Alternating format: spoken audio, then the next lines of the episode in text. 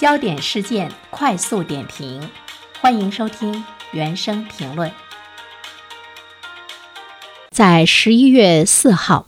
呃，国家税务总局、人力资源社会保障部、财政部等等这些部门联合发布了个人养老金的实施办法。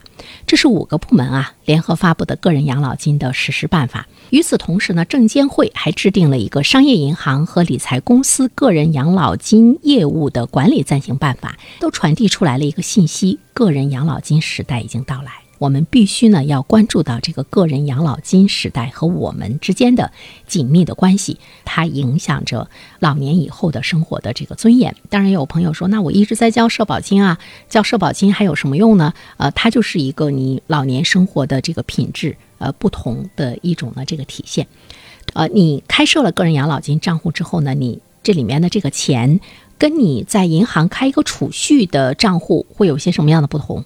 跟你在银行开一个账户买了一些这个理财产品会有一些什么样的不同？我为什么一定要开一个个人养老金账户？我想这是大家呢比较关注的啊。你开了这个账户之后，跟你的储蓄不同的是什么呢？就是你可以去买一些产品，可以买商业养老保险，还有呢公募基金等等，你可以呢给它做成一个。呃，投资理财的这样的一个组合，你再有钱，你开这个养老金账户，你每年缴纳的上限只能是一万两千元。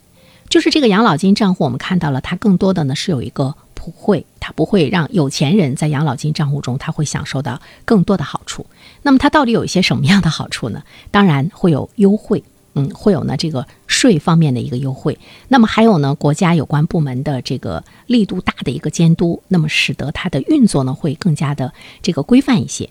当然，这个个人养老金的资金账户呢是封闭运行，这个钱不能随便的取出来，你只有达到了领取基本养老金的年龄，或者是你丧失了劳动能力，或者是你要出国定居等等，你才可以呢来领取呢你这里面的钱。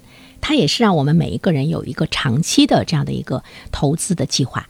那么对于销售机构来说，因为这个养老金账户呢，你可以在多家银行来开设开设这样一个账户。那么银行当然是希望你多多的到他那儿去开户了，对吧？但是如果呢，他一进的来推销没有更多的风险的提示，推销一些呃这个风险比较大的银行理财产品，那么在这一方面的话呢，我们会看到国家有严格的规定，就是说为了维护参加人的利益。商业银行不得这么做。另外的话呢，就是我们可以根据自己的经济负担的能力，灵活的选择每年都参加，还是呢你只是部分年限参加，并不是说你现在参加了，就像你参加商业这个保险一样，你每年必须得交钱，不是啊？你可以根据呢自己的承担能力。同时的话呢，你也可以在年度内选择自己所需要缴纳的额度，比如说你可以一次性缴纳，可以呢这个分次缴纳，最上限是一年不超过一万二。那么你可以根据自己的状况，所以这里面的话呢就是比较灵活。当然领取的话呢，你也自己来决定，你是分月领取啊，你是呃分次啊，还是一次性来领取啊？这个跟我们买的这个商业保险呢是完全不一样的。商业保险，你完全是听人家给你怎么怎么样去领取，你 你完全是要遵守。我们会看到这里面呢，会有更多的一种呢，呃，灵活性。哎，它还会有一些什么样的好处？那就是按照国家的有关规定，会享受税收优惠政策，在投资环节取得投资收益，暂不征收个人所得税。国家其实呢，有了更多的一种呢，这个让利。现在的这个养老金个人账户呢，在全国开始推广。其实呢，它有一年的试点时间，一年的试点时间呢，从零到九百亿元的一个飞跃，呃，就是说它的这个账户的金额由零到了九百亿，这说明大家还是比较重视这件事情。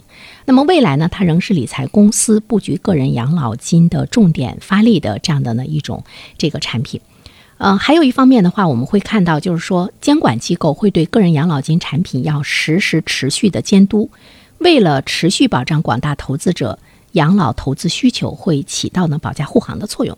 所以说，如果你现在就觉得我不是很相信这些商业银行真的会对我个人养老金账户里的呃这些呃钱，我我去买他们所。推荐的一些这个理财产品，真的会有呢非常好的收益。呃，我对呢国家的这个监管机构实时的这种持续的监督，我现在呢还是呢存一种呢保留的态度。那么你可以等一等看一看。呃，我觉得呢就是对这样的老百姓来建立自己的个人养老金账户的话呢，呃，政府部门它应该是非常重视的，它必须要有一个。比较不错的健康的这样的一个运转，甚至于在收益上也会向社会呢有更好的展示。这样的话呢，大家才会持续的来呢开个人养老金账户。所以在这方面的话呢，我个人觉得，呃，应该呢会是这个不错。呃，我们的个人养老金账户的话呢，呃，目前的这个发展其实呢是规模比较小。呃，很难满足老龄群体的多元化的一个金融的需求。呃，实施办法呀等相应的配套文件的同步出台，它体现了国家建立个人养老金制度等这方面的决心吧。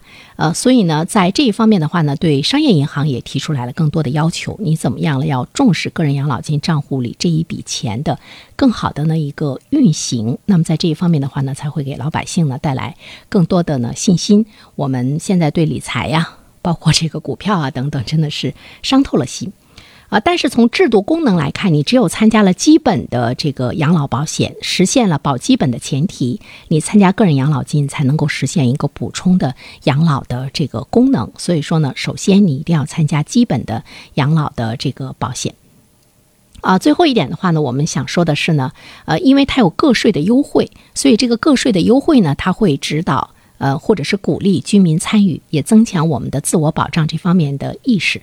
特别是你领取收入的实际的税负由原来的百分之七点五降为百分之三，呃，这里面我们真的是看到了国家用真金白银提高了群众的这个受惠的呃程度啊。那么对于养老金的增值保值的这个问题的话呢，国家在这方面呢也会有更好的一个监管吧。